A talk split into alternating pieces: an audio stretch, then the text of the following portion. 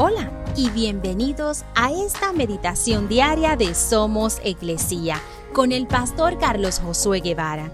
Mi nombre es Magali Méndez y queremos darte las gracias por permitirnos traer esta palabra de bendición a tu vida el día de hoy.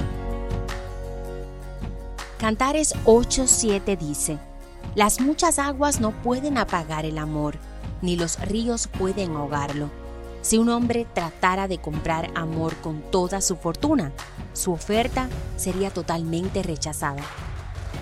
Muchos se han preguntado por qué el cantar de los cantares está en la Biblia. Parece un poema apasionado, un libro de amor escrito por un amante implacable.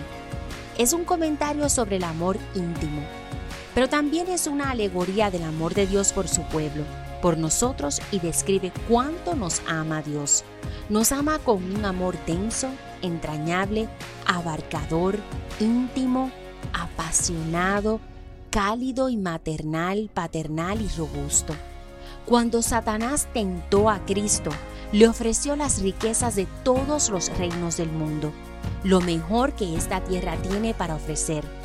A cambio, quería la devoción de Jesús a sus planes malvados.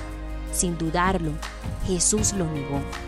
¿Cómo podría Él, cómo podría alguien cambiar a su amado Padre, su joya adorada, su amigo íntimo, su dulce compañero, por cosas, por aplausos, elogios de extraños?